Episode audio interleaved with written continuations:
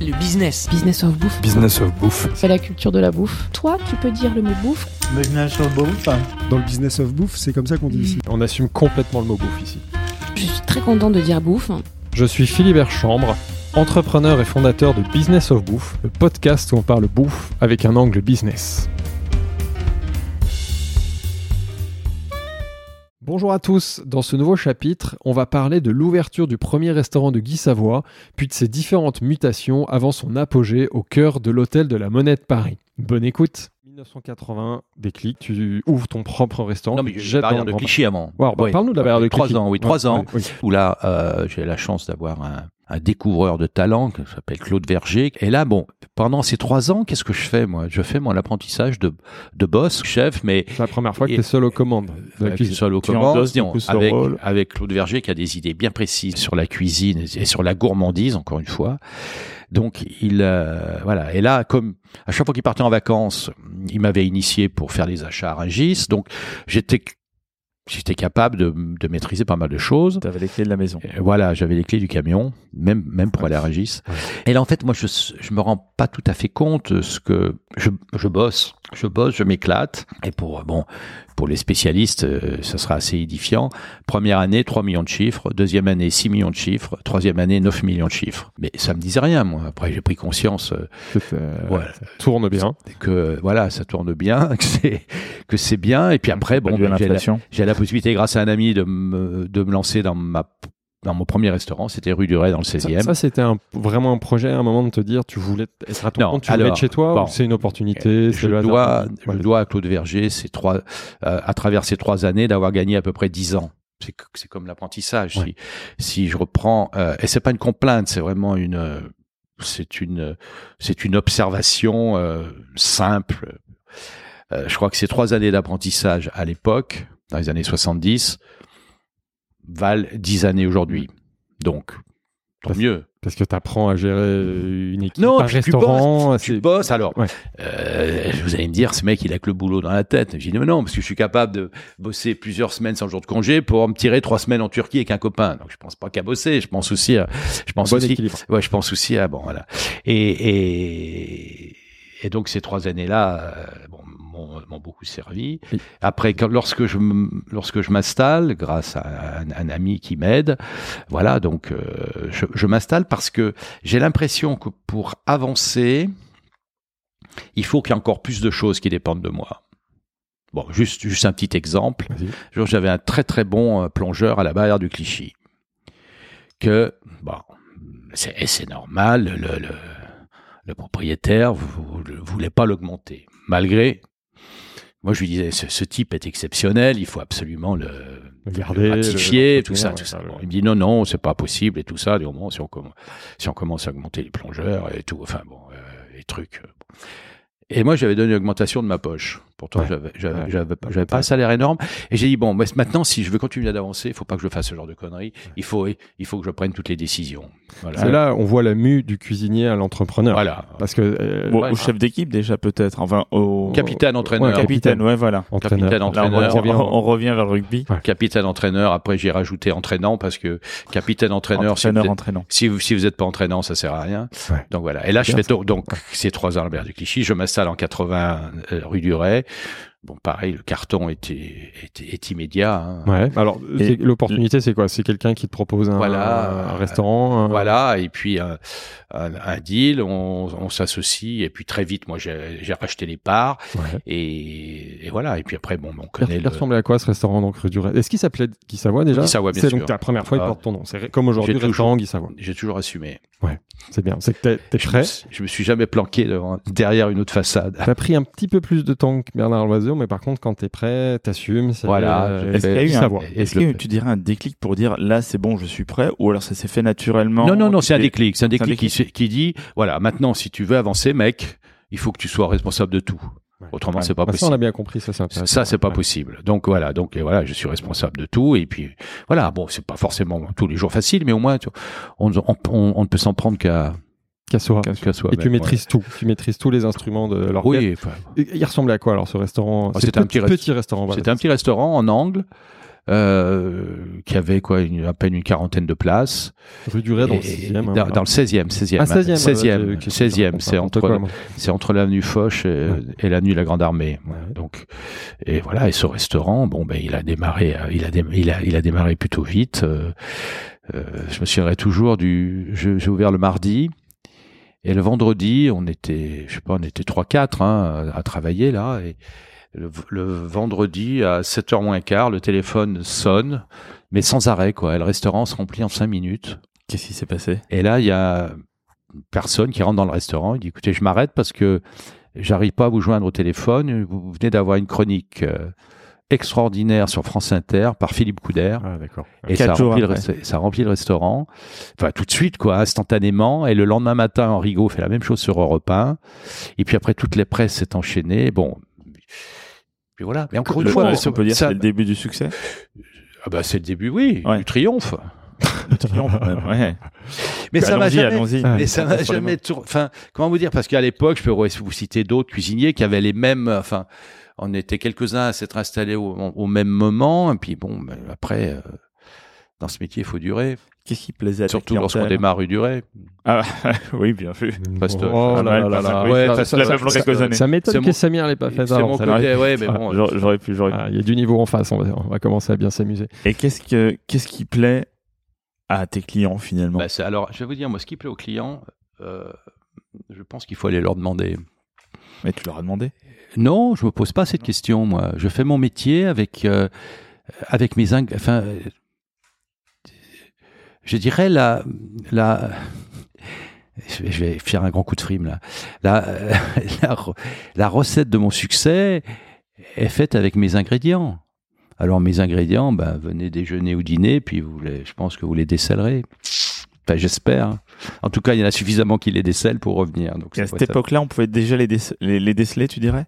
Il y a 40 ans? Il y a plus de 40 ans? Bah oui, parce que pourquoi? C'était c'était pas prise de tête quoi. Moi, je m'éclatais dans mon, dans mon dans mon métier, je défendais encore cette putain de gourmandise. Et puis, euh, je sais pas, avec de l'atmosphère, enfin avec une atmosphère chaleureuse, avec Parce J'allais venir avec- à la salle. Ouais, ouais. avec avec tout ça. Mais mais un restaurant, c'est tellement mais c'est tellement de pièces, Ouais. du puzzle sûr, ou tellement d'ingrédients pour la recette. Je veux dire que c'est Faut que ça prenne. il ouais. faut, il faut tendre vers, euh, vers la singul cette fameuse singularité que je recherche en permanence, d'être, d'être unique. Il faut être unique. Et peut-être qu'en étant unique, un jour, on a les chances d'être meilleur. J'en sais rien. C'est pas à moi de. En plus, c'est pas à moi de le dire. Je veux dire, j'en ai rien à foutre, moi. L'important, c'est que depuis, euh, depuis 1980, les bilans sont positifs à la fin de l'année. Je- je- je- Et les désolé. clients reviennent. Désolé d'être vulgaire, mais ça aussi, je veux dire, euh, c'est bien beau après. Là. Euh, vous pourrez raconter tout ce que vous voulez. Moi, j'ai jamais eu un bilan négatif, donc voilà. Donc l'accueil du public est très vite très positif. Ouais. L'accueil des critiques aussi. Un an après, une première étoile. Première étoile, absolument, tout de C'était suite. une- mais que j'avais déjà eu, que j'avais déjà eu euh, À la barrière- à la barrière de Clichy. hein. Clichy. Voilà, C'était donc- un, objectif quand tu l'as ouvert de, la course aux étoiles. Ou je, forcément, je, je sais pas, j'ai pas le, j'ai un peu j'ai tendance à dire que tout s'est fait naturellement, quoi. J'ai pas de. c'était pas une obsession comme certains chefs aujourd'hui. On sait. de Bernard, euh, pour, revenir alors- à l'ami Bernard, qui, faisait, qui en a fait une, une, une obsession. Bien sûr que c'est une, c'est un label euh, vachement important, surtout moi pour ma formation, qu'est-ce que, que je- qu'est-ce que je cherchais? Des trois étoiles. Ouais. Donc euh, voilà, bien sûr, bien sûr que c'est une, euh, c'est une grande euh, importance, mais en, en 50 ans, les, les, les, les choses ont considérablement év- évolué. Donc en 81, quand ça t'arrive, évidemment, t'es Bah, satisfait. Tu, bah, comment sûr. tu vis cette première étoile dans ton propre restaurant? Mais je me souviens, c'est un type qui s'appelle, enfin, Guy Renvoisé, qui, qui vendait du, enfin, qui était un ancien jockey qui vendait du vin dans les, dans les restaurants, et c'est lui qui m'appelle. Le premier, on me dit, Guy, t'as, euh, il venait souvent au restaurant, donc on était euh, devenus amis. Il me dit, Guy, t'as une étoile. Je dis, bon, mais c'est génial, quoi. Voilà, bon, ben voilà, j'ai une étoile. Mais ça, ça, ça, hum, comment dire, ça ne, ne, ne, ne- euh, le restaurant était plein. Ouais, Ça ne changeait- changeait déjà rien, satisfait, finalement tu savais que ça plaisait. Oui. bon, Voilà. on reparlera Bon. rapidement des, des Ça guidées rassure- du Michelin Ça après, ra- mais ça ouais. ra- ça- euh, Bon, et, puis ça a rassuré ma maman, je suis sûr, et mon, euh, et mon père, qui dit bon, mais ça va, il est bon, quoi. Ouais. Et- Bah, et- ça simplifie. il il L'avantage des labels, c'est que c'est plus simple pour ceux qui sont à l'extérieur. Au moins, c'est le marqueur de Voilà, réussite, euh, exactement. Une voilà. Et exactement. toi, Et tu la, le savais déjà. et la deuxième, euh, je savais déjà, j'en sais rien. Je me suis Non. Jamais interrogé sur ce genre de choses. C'était fou. hein. Ouais. Moi, ma préoccupation le matin, c'est d'avoir les plus belles langoustines. J'allais j'allais à Régis toutes les nuits. C'était ça mes préoccupations. Des bons produits, des bons équipe, produits, euh, euh, une équipe près, près de moi euh, capable de, de, de, de bosser et d'adhérer au discours, c'était tout. Et je me souviens d'un la- jour, ouais. euh, une, mais quelques semaines après mon ouverture, la cuisine c'était minuscule, elle faisait 19 mètres carrés, Ah ouais. et j'identifie une voix, c'était celle de Jean Trois Gros. Ah. Je lève la tête, il était là dans l'entrée de la cuisine. Et Le il maître était- qui revient voir son. voilà, il était venu, euh, il était venu déjeuner. Donc bien sûr ça m'a, alors ça, ça m'avait, ça m'avait euh, touché au plus haut point. Et mm, comment dire, et, après le déjeuner, il m'avait fait ce, ce compliment exceptionnel. Où trouves-tu des si grosses langoustines? Ah ouais. J'ai dit bon, putain, je me lève pas à 4 heures du matin pour rien, rien, quoi. T'as réussi à impressionner le maître. Voilà, et ça c'était un, c'était un grand, satisfaction et ça c'est c'était un grand moment de, de ouais, de, enfin ce soutien-là, il est, il était tellement, euh, tellement précieux. Ou Rigaud aussi, qui la première semaine vient, vient dîner, moi bien sûr pour fêter les, les, et, comme il m'avait toujours le, le, le, guide Goemio m'avait toujours soutenu, mais, mais très tôt quoi. Donc, enfin soutenu, repéré, Ouais. enfin, voilà. Et Pas le fruit du hasard. Ouais. donc j'en sais rien après bon et, et là il me fait venir à la fin du déjà il avait refusé je voulais lui mettre j'avais j'avais racheté ce restaurant qui avait quelques bouteilles anciennes par euh, reconnaissance un peu sur ces trois ans de soutien lorsque j'étais à la Berthier, je, je voulais vraiment lui ouvrir une, très belle bouteille, quoi. Et il me fait appeler, il me dit non, non, euh, il me dit gardez-la, vous en avez, vous en aurez besoin. Moi, je suis habitué à boire des grandes choses. euh, non, non, je, je, je, je peux pas accepter une bouteille comme ça, parce que j'ai trouvé ça formidable. Et à la fin du dîner, il, pareil, il était avec son épouse, il avait l'air très très bien. Il me dit que Guy, vous avez un, euh, j'ouvre les guillemets, hein, attention. Il me dit vous avez un immense talent. Maintenant, votre capacité à la réussite va être liée, enfin votre votre réussite va être liée à votre capacité à encaisser les mauvais coups. Et voilà, j'ai ça dans la tête. Il y a de l'expér- il y a de l'expérience. Il y a de 40 ans, l'expérience. il y a de l'expérience. Ouais. Voilà, donc Ouais. c'est bien, c'est tout ça, c'est des, c'est des, c'est des choses dont on se souvient, c'est et puis bon, euh, et c'est surtout des gens qui ont fait leurs preuves. Mm. Quoi. Et moi, les gens qui ont fait leurs preuves, j'ai un On les a. respect Voilà. et une admiration sans borne. Et c'est pour ça aujourd'hui qu'on t'écoute. À cette époque-là, euh, petite question, est-ce que tu avais déjà un plat phare, un plat signature? Je crois que le premier, ça aussi, vous savez que je conserve aucun, aucun ancien menu. ni rien du tout.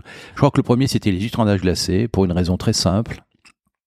C'est que je me suis, toujours euh, embêté en mangeant des huîtres, moi. Je sais, je sais, je sais jamais quoi faire de l'eau. ouais, c'est vrai. C'est très, c'est très inconfortable.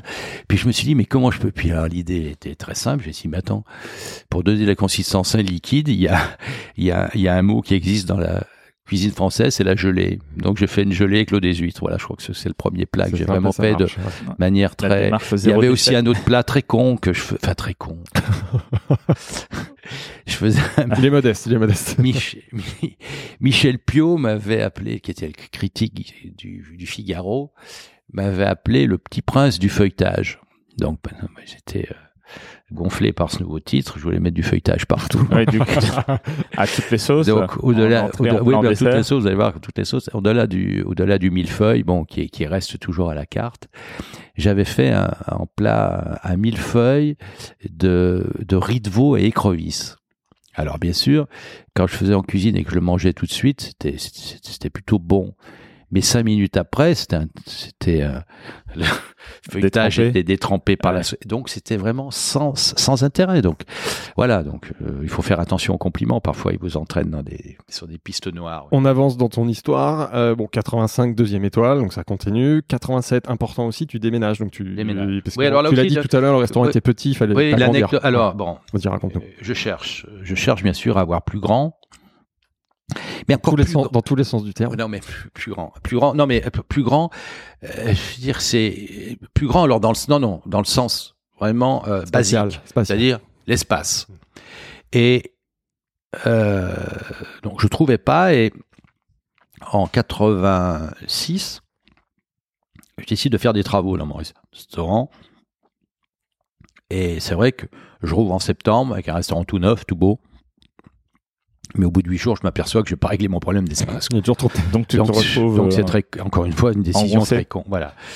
Et On apprend. Et je sais, je sais que mes amis, parce que Maggie venait très souvent en rue du Ray, Maggie Locose, euh, son frère était parti aux États-Unis ouvrir, ouvrir le Bernardin. Je sais que bon, euh, le, devant le succès du Bernardin à New York, elle avait, ils avaient décidé bon euh, qu'il fallait qu'elle abandonne Paris et qu'elle rejoigne. Et donc je l'appelle un jour, je lui écoute Maggie. Euh, je sais que tu vas quitter ton restaurant et enfin que tu vas vendre ton restaurant parisien. Et elle a cette phrase formidable, mais tu viens de faire des travaux. Ouais, ouais. Je dis oui, mais je viens de faire des travaux, mais c'est une connerie parce que j'ai toujours pas assez d'espace. Et bon, voilà, et on est tombé très vite d'accord. Et fin 86, j'ai acheté le Bernardin de Paris et je, je l'ouvrais début, parce que là aussi, euh, bon, une série. Troyon, c'est ça Une Le série- hein, c'est ouais, ça ouais, ouais, Dans le ouais. 17e. ouais. C'est une anecdote parce que moi, je, bon, j'invite mon banquier à, à déjeuner au Bernardin et je lui dis bon le prix, le prix, le prix du fonds de commerce et tout ça. Et puis il me dit mais Guy, ça s'arrête pas là. Hein. Il n'est pas question que que vous ouvriez votre euh, restaurant avec le- l'en- l'environnement de votre prédécesseur. Vous devez tout refaire. Je dis mais ça va pas non. Enfin moi je C'est le banquier qui t'invite à faire ça. Ouais, ouais, bah oui, parce que bon. Et là, j'ai quand même un grand moment d'angoisse parce que ça change un peu les paramètres. Et c'est vrai que le jour de la signature, j'hésite vraiment, quoi. Je Ouais, tu dis, t'embêtes là. Je dis, est-ce que je suis pas en train de faire une connerie? Mais bon, non, bon, mais je l'ai fait, et puis voilà, c'est bon. Une Surtout à l'époque, prise de risque Surtout à l'époque, surtout à l'époque, quand je me souviendrai toujours du taux, on emp- j'ai emprunté à 13,60. voilà. Oh, Ah ouais. Voilà. bah là, on a tout vu, nous. Mais ouais, d'accord, 13,60. Mais bon, ça marche. Ça, on n'a pas connu Mais non du coup, non, 13. euh, Ça marche, donc euh, un restaurant qui est plus grand. On, 2000, c'est- euh, 2002, t'es encore là-bas quand t'as la troisième étoile, c'est Oui, ça oui, bien sûr. Ouais, ouais, Ben, je, je fais des travaux avec Jean-Michel Villemotte. Ouais. En 2000, je refais le restaurant complètement.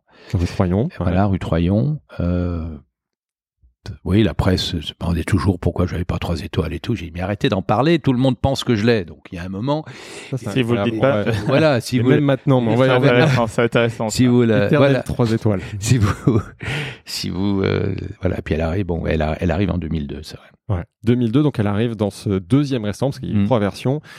On- va avancer parce que j'aimerais vraiment qu'on garde. Entre du temps, temps. entre Ouais. temps, je l'avais brûlé quand même en Ouais, 93, il y a eu un incendie. qui, un était- mot qui était Ouais. quand même un événement assez, euh, assez dur, à, assez dur à vivre. T'as dû fermer pendant combien de temps Bon, j'ai- on a fait un record parce qu'on a rouvert en un mois. Ah ouais. L'assureur avait prévu trois mois, mais bon, là, je, je suis arrivé à motiver tout le monde. Ah oui, bah bravo. Les épreuves, moi, les difficultés dont tu parlais tout à l'heure, tu les surmontes.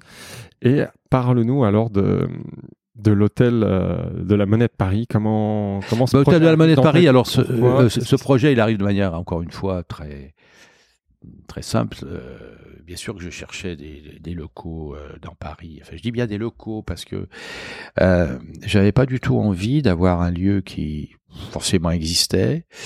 Et j'avais pas du tout envie d'être adossé à, à un groupe. hein. je, T'as toujours je- gardé je- ton indépendance? Ouais, je suis un indépendantiste, autonomiste forcené, quoi. J'ai envie d'être. Oui, mais même même si ça peut créer des, des soucis ou des problèmes, j'ai toujours. euh, oui, j'ai toujours voulu être chez moi, quoi. Ouais. Mais chez moi dans le sens euh, complet du terme, Ouais. c'est-à-dire on vient pas me casser les. Les comment, bonbons. comment vous avez dit Non, les bonbons, les bonbons. Ouais, d'accord. Ouais. Ok. Bon, ben, Il y a des gens qui nous écoutent quand même. voilà, donc euh, et un, jour un, un, un très bon client qui avait ses bureaux au, deuxième étage de, de la rue au-dessus du restaurant, dont la spécialité c'est de, mettre en place des centres commerciaux et tout ça. Il me dit écoutez, euh, il m'appelait à l'époque Monsieur Savoie, j'aimerais vous montrer un lieu dans Paris. Et moi non. Petite tête, je dis de quoi il se mêle.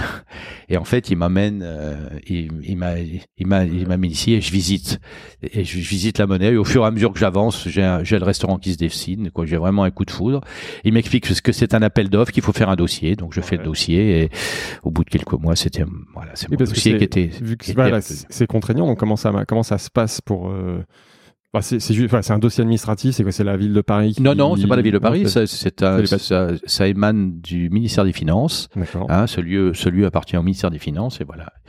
Il fallait que je séduise, que je séduise le, le, le comité de sélection avec, avec, avec mon projet.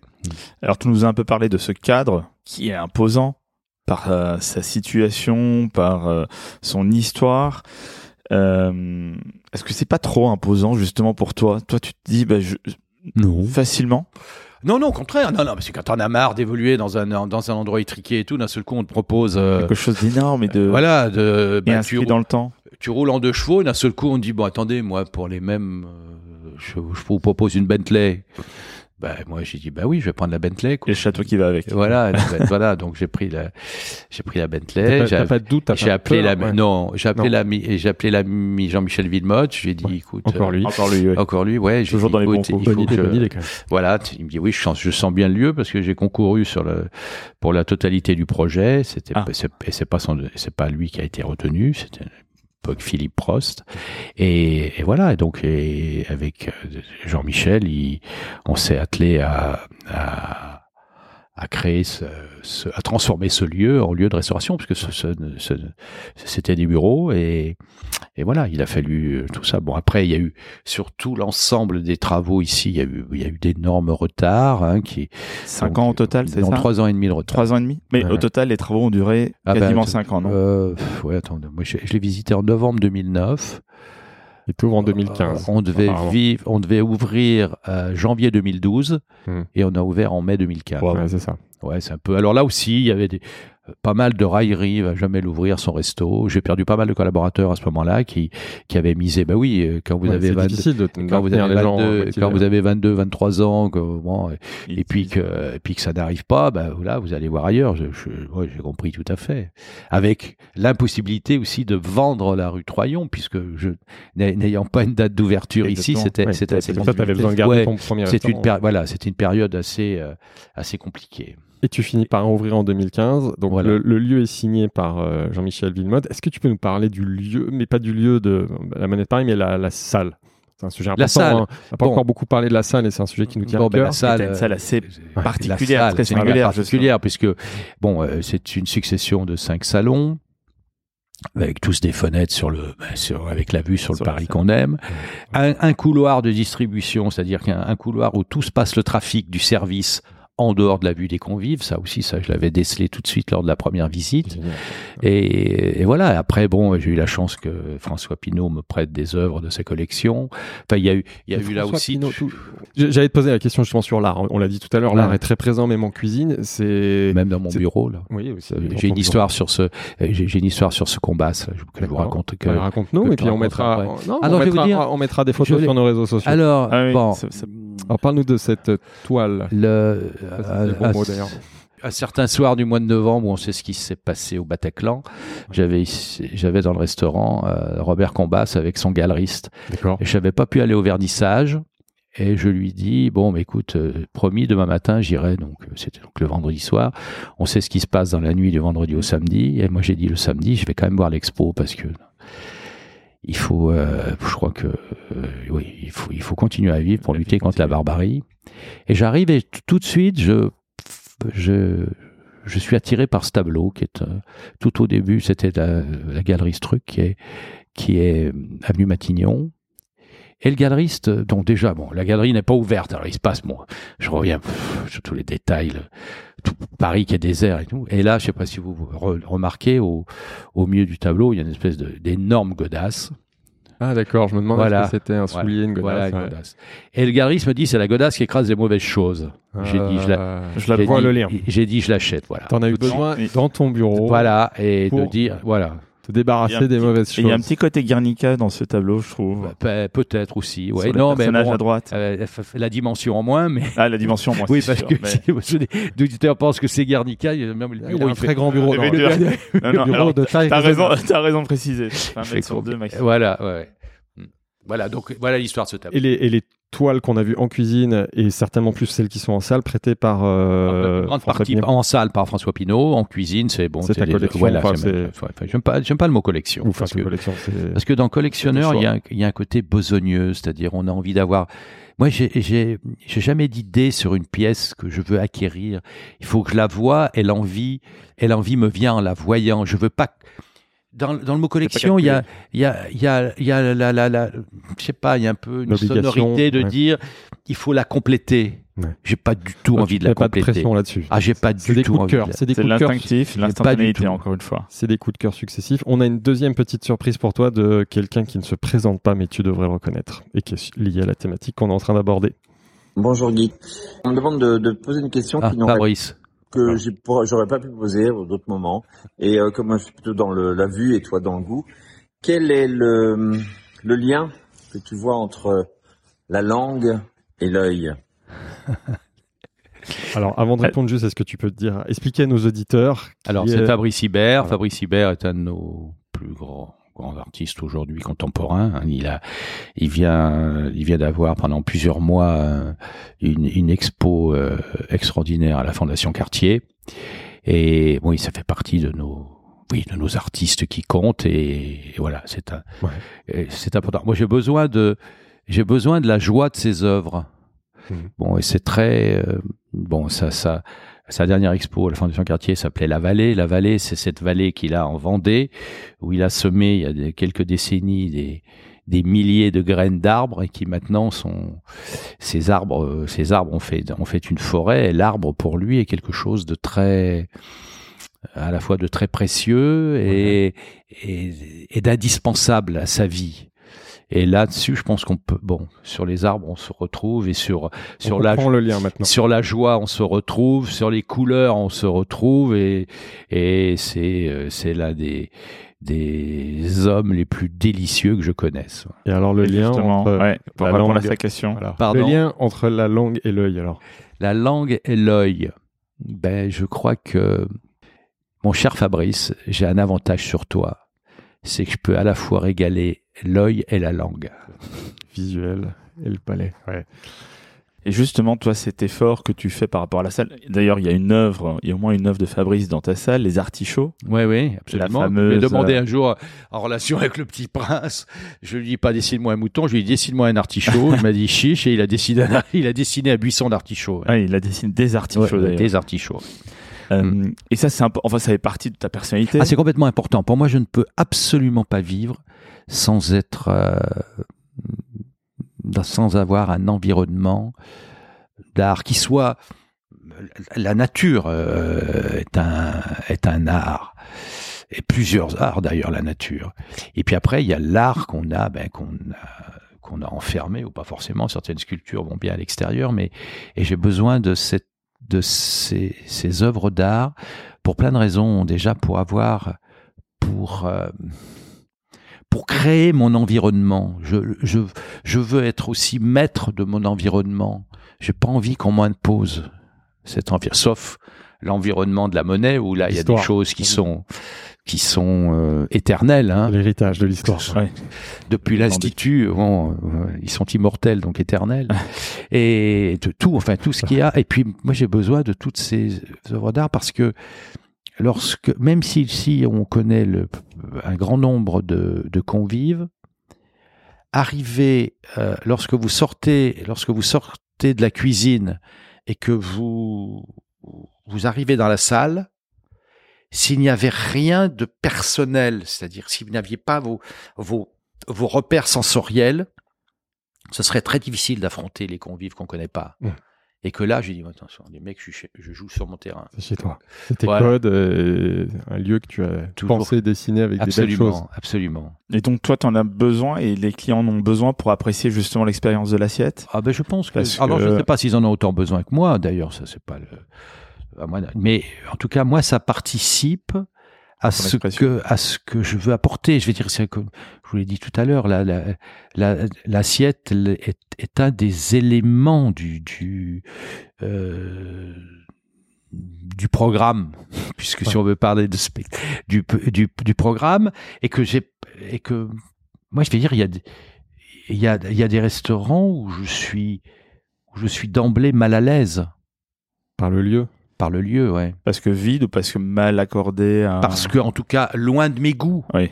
Et que ce mal-être, ben, forcément, il est, il est, ben, il peut, il vous met pas en, il vous met pas en, en situation de bonne réception. Ouais. Donc, t'apprécies c'est- moins peut-être Voilà. justement les plats Bien quand sûr. tu vas dans ce genre de restaurant. Ah, la laideur, moi, la laideur me dérange vraiment, quoi.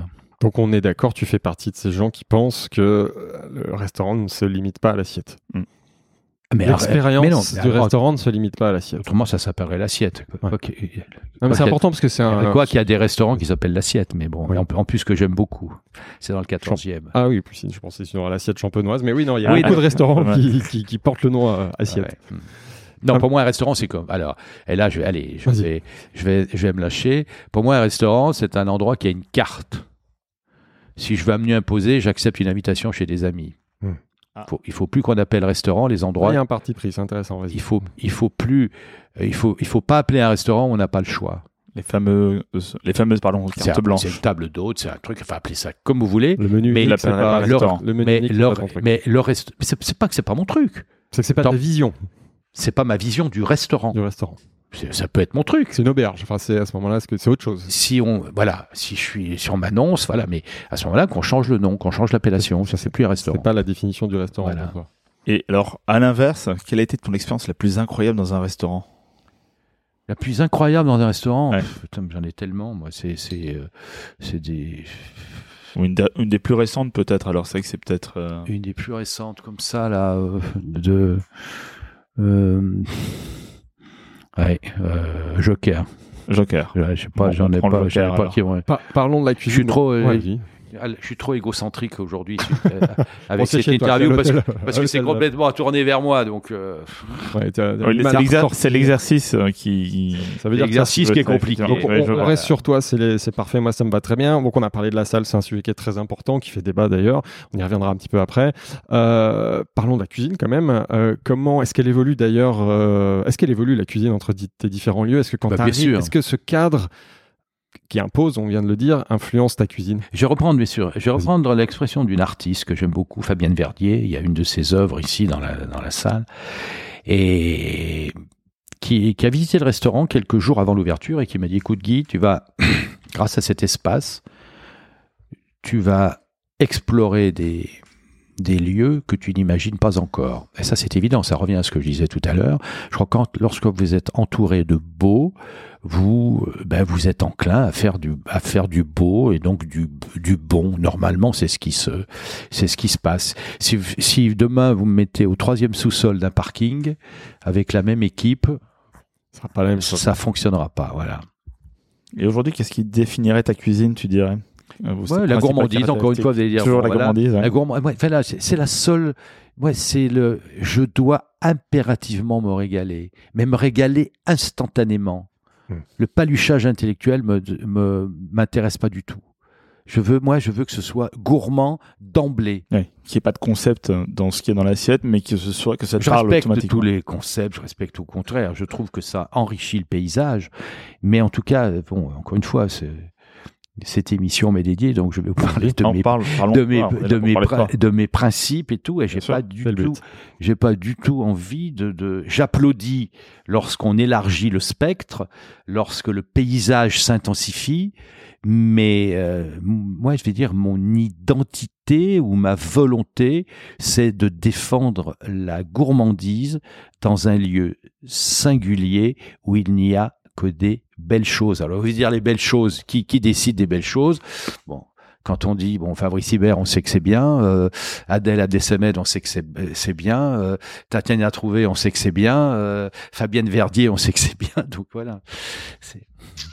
Et alors, euh, je reviens sur ces questions de spécialité, de plats Ouais. signature. Quels sont-ils? Bah alors, alors, bon, je vous ai parlé tout à l'heure des huîtres, maintenant je peux vous parler de la soupe d'artichaut, mais encore une fois, c'est pas moi qui décide, hein.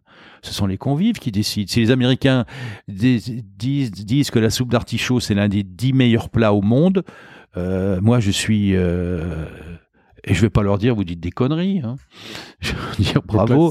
La, soupe d'artichaut, c'est euh, Ben oui, c'est le plat ce qu'on et- voit. Et moi, si vous me demandez quel est mon plat préféré dans le registre, Ah, c'est la poêlée de moules et mousserons juter et mer, mais bon, qu'on n'a pas, euh, que j'ai, que j'ai pas toute l'année. Ouais. Mais c'est pour moi le, le je dirais le, le- la quintessence d'un plat en cuisine. pourquoi? Deux ingrédients, Ouais. un qui vient de la terre, un qui vient de la mer, et, et, et c'est tout. Quoi, c'est tout. Simple, le jus juste- de mousseron, le jus de moule, un peu de cidre, et, c'est- et, et c'est et c'est une tuerie. C'est juste assemblage, mais Et c'est une simple. tuerie. Voilà. C'est simplicité de la- c'est essentiel. Ouais. de la nature. Mais justement, à ce sujet-là, on a une petite question Voilà. pour toi. Sur la soupe d'artichaut, parce que tu. Elle, par contre, tu l'as toute l'année. Et justement, on a une question de quelqu'un que tu vas reconnaître, qui ne se présente pas, mais on va le reconnaître. Et nos auditeurs vont le reconnaître. Cher Guy Savoie, je passe précisément à l'instant même devant euh, l'hôtel de la Monnaie qui abrite votre restaurant 3 étoiles. Je suis sur les quais de Seine et je pense à cette question que j'aimerais bien vous poser. Euh, vous êtes l'auteur d'un des plats les plus célèbres de notre répertoire gastronomique qui est cette fameuse soupe d'artichaut à la truffe et vous la servez, ça vous est parfois reproché, tout au long de l'année, y compris quand c'est pas la saison de la truffe. Donc je me demandais si vous pensiez, un peu comme Paul Bocuse, qu'il y a certains plats qui sont tellement iconiques, tellement désirés, tellement demandés par vos clients, que ce sont finalement des totems intouchables qui dépassent toute notion de saison. Bah écoute, il a, il a donné la réponse à la question. C'est qui C'est Emmanuel Rubin? Ah non, ça aurait pu d'ailleurs, parce qu'il travaille avec nous. Non, c'est François Régis. François-Régis Gaudry. Euh, Ah, mais alors il a la François- même voix alors. Ah, ouais, d'accord. oh, oh, ça- Oui, je sais que. François-Régis Gaudry. Je sais que euh, la- On va déguster France Inter. Alors là, très bon je sais que la jeune génération, bien sûr, mais bon, la jeune génération ne fait pas le bilan du restaurant. Oui. Les convives viennent du monde entier pour manger cette soupe. Je dis, les Américains l'ont classée parmi les 10 meilleurs plats au monde. Euh, c'est le seul produit surgelé que j'ai dans la dans la maison en dehors euh, lorsque c'est en dehors de la saison quoique les le, le, le hors saison euh, se di- diminue beaucoup puisque maintenant je travaille avec la tuber melanosporum Ouais. d'Australie, donc l'été, et qui a les mêmes, qui a les mêmes particularités que notre tuber, notre tuber melanosporum que nous. Donc voilà, donc là je ne changerai jamais, euh, même sous la pression de de, de, qui, que ce, de qui que ce soit. Voilà. T'es obligé parce que tu as une clientèle internationale qui traverse Non, et puis- la, la Et planète. n'importe pour- comment, le pour- jus de truffe, l'ingrédient principal de la de, de cette soupe, à part l'artichaut, c'est le jus de truffe. Le jus de truffe, il y a aucun, il y a aucun souci. Je veux dire, il se conserve toute l'année et il n'y a pas, et il y a pas de. Et puis dans la truffe surgelée, le, le bénéfice de la truffe surgelée, c'est qu'on la surgèle uniquement les semaines où elle est parfaite. Ouais. Donc à la limite en goût, on est, je suis certain que ma truffe surgelée, Ouais. elle peut être euh, au-dessus de certaines truffes fraîches dans les semaines où elle est moins bonne. Donc la Donc ça ne surgélation. me pose, Ouais. mais ça ne me pose aucun problème. Elle est nécessaire, la surgélation, euh, pour garantir cette pour- qualité. Sinon, tu n'aurais peut-être pas ce succès-là. Et pour la garnir, et, et pour la garder Ouais. entre, entre saisons. Vous venez d'écouter le deuxième chapitre de cet épisode de Business of Bouffe consacré à Guy Savoie, et j'espère que ça vous a plu. Dans le prochain chapitre, on va parler du rôle de la critique, des guides et des classements, l'occasion de revenir évidemment sur la perte de la troisième étoile. Allez, à très vite Si le podcast vous a plu, n'hésitez pas à vous abonner à Business of Bouffe sur votre appli audio et à partager l'info autour de vous. Vous pouvez aussi nous laisser 5 étoiles sur Apple Podcast ou Spotify, c'est important pour nous aider à gagner de la visibilité. Merci et à très bientôt